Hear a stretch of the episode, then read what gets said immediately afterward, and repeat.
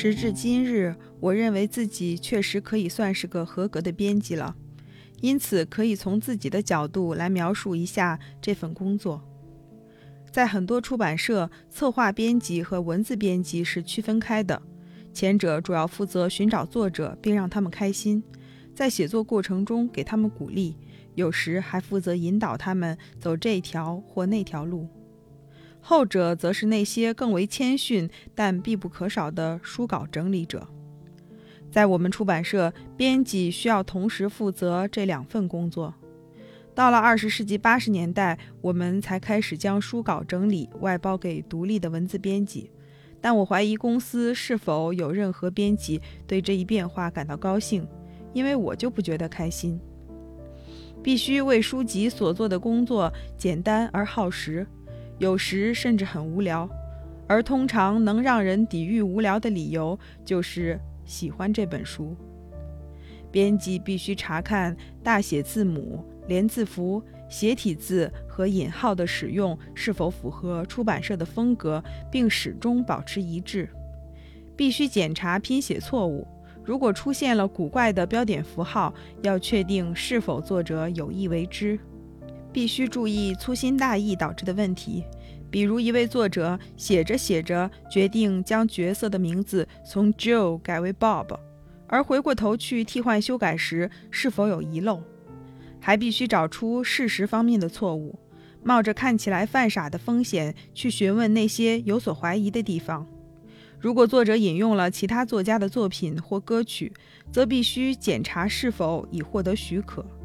因为几乎可以肯定他没有，所以还必须为他获取许可。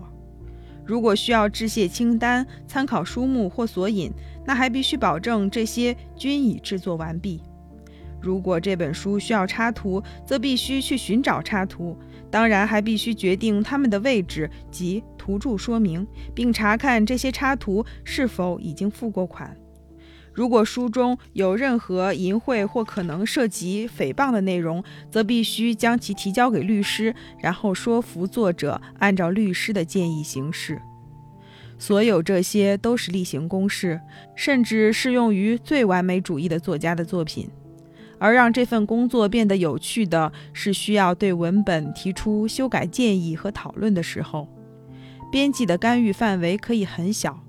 比如这里有个句子显得冗余，或那里稍微不够清晰，但也可以大到几乎完全重写，就像我在关于塔希提岛的那本书中所做的那样。当然，除了那本书，我也不记得曾做过其他那样大范围的重写。通常只会这样沟通：如果你把描述某某的段落移到文中它第一次出现的地方，会不会更好？或者？你能稍微扩展一下某某做那件事的动机吗？就目前而言，看起来太随意了。我不记得有人对这些建议感到不满。当然，尽管有时他们会有充分理由不同意，但大多数情况下，如果明显专心阅读的读者说的话有理，作者一般都会乐意遵从，因为作家们并不如想象的那般经常遇到真正细心的读者。而一旦遇到，他们会非常紧张，这就给了编辑们一个良好的开端。我的规则是，这种修修补补不能太过。一本书必须听到的终究是作者的声音，而不是我的，即便这意味着保留一些我不太喜欢的东西。当然，我们出版社所有人的绝对原则是，未经作者同意，不得进行任何形式的修改。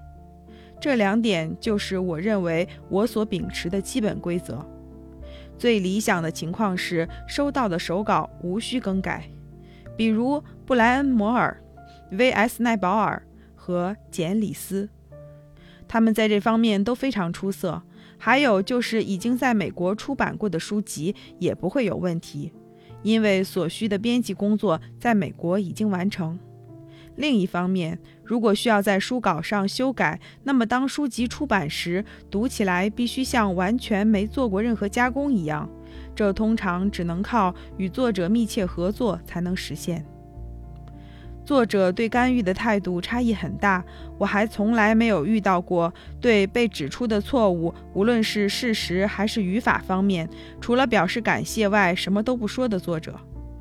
但涉及更改时，有些人会认真权衡每条建议的每个字词，许多人会欣然接受建议，也有些人会要求更多建议，还有极少数人似乎并不是太在意如何修改。